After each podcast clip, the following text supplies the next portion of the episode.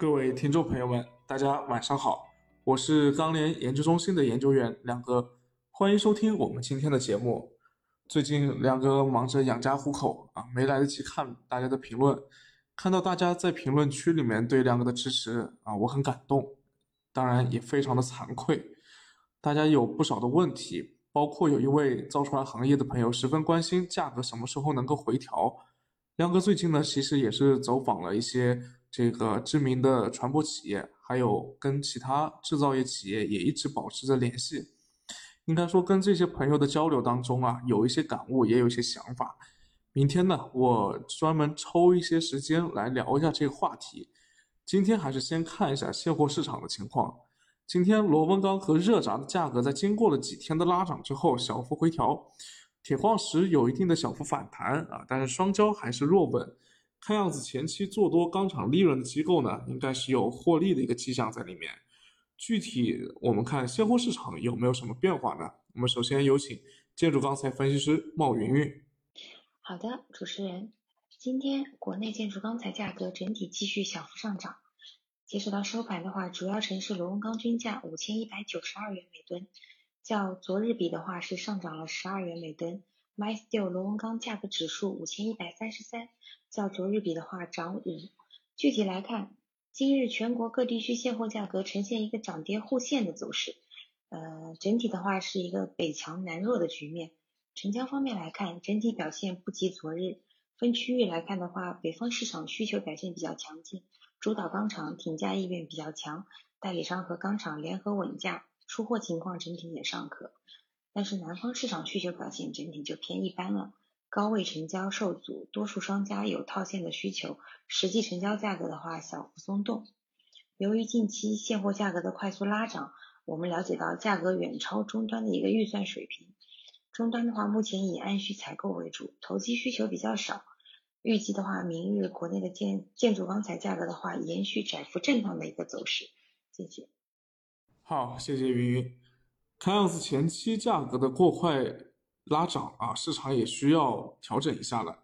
那么近期比螺纹钢还要火热的热卷市场怎么样呢？有请热轧分析师张一鸣。好的，主持人，今日热轧板卷全国主要城市价格呢是小幅上涨。那么分区域来看的话，除华东、华南地区以外呢？呃，其他的城市价格均有一定的上涨，那么华东跟华南呢，呈现一个先涨后跌的状态，整体是小幅下跌。今日黑色商品期货市场呢，也是震荡走弱。呃，今天白天是将前一日夜盘的涨幅基本全部回退回吐了。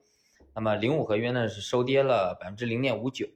现货市场早盘报价也是受昨日期货夜盘的影响，早早盘报价是大幅上涨，但涨后呢，呃，低位投机需求表现还是十分强烈的。那么，但是高位的投机呢，成交乏力，高位的成交乏力。那么午后随着盘面的跳水，现货成交是逐渐转弱，那么价格也是由涨转跌。而由于近期价格大幅上涨呢，远超下游预期，终端的采购情绪呢，目前还是比较观望。那么基本还是按需采购。综合来看呢，市场目前是基于限产等一系列的措施，认为国家降粗钢产量以及坚持环保政策和打压铁矿价格这个。这个政策是比较坚定而且有效的。那么政策带来利多效应是仍未缓解吧？那么加上资金的助推和盘面表现强劲，那么市体市场整体看涨的情绪呢是依然强烈的。那么短期呢整体依然会是一个预期和现实的对撞吧。谢谢一鸣，热轧的情况可能还有待观望啊。接下来我们看看铁矿石。自唐山环保限产之后，由于烧结矿供给受影响啊，所以快矿需求增加，溢价也就提升了。高品位矿呢，也是同样的道理啊。那么近期对于快矿溢价和高低品位矿的价差走势怎么看呢？有请铁矿石分析师周倩。啊，大家好。最近的快矿溢价以及高低品价差呢，其实我们认为基本上差不多已经到顶部的一个位置了。目前两者都处于历史高位，所以之后上涨的一个空间也比较小。首先来看快矿，嗯，近期快矿的一个发运量也在持续增加，同时一般春季天气回暖之后，对于快矿的一个使用也会有所减少，啊，但我们来看目前港口上快矿的一个库存还是比较低的，所以预计短时间内快矿溢价还是会维持在一个高位。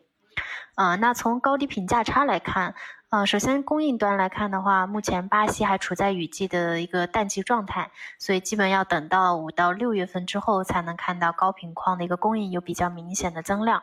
啊，那需求端来看的话，目前钢厂的一个利润比较高，所以整个钢厂对于高频矿的一个需求也是在增加，对高频的一个价格也比较有支撑，所以我们呃目前来看的话，高低频的一个价差还是处在一个比较高的位置。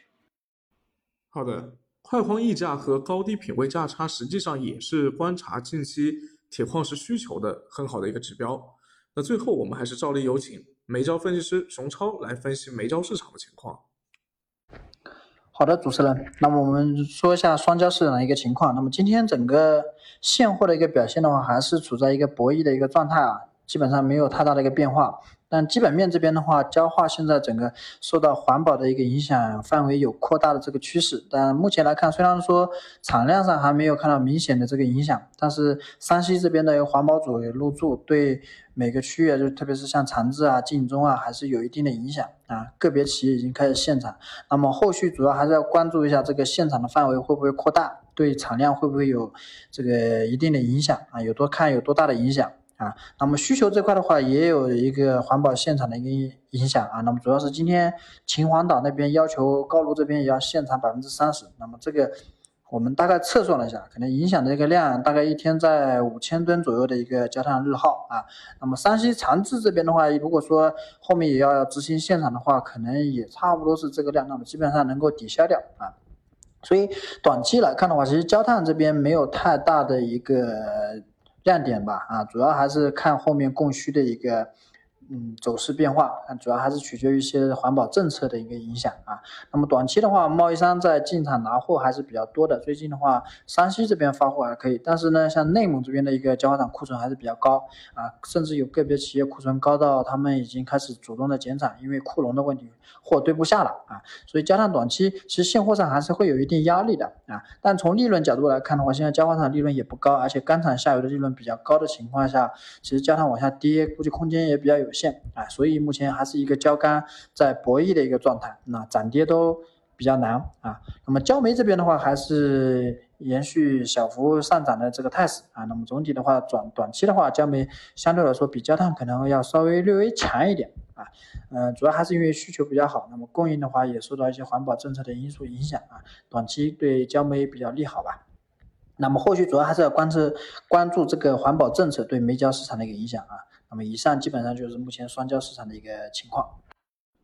谢谢熊超，还是之前说的那个观点啊，从我们从我们熊超分析师的分享来看呢，焦炭基本上是多空相抵，近期偏稳的概率比较大啊，所以大家如果继续做空的话，没有太大意义了。好了，这就是今天节目的内容，感谢大家收听。呃，明天啊，葛亮哥刚刚也说了，尽量抽一段时间给大家。讲讲近期这个跟呃一些制造业企业交流的一些观点和看法，也是感谢大家继续的关注和支持我们的节目啊！希望大家能够帮忙继续的把这个节目分享给您的朋友，谢谢。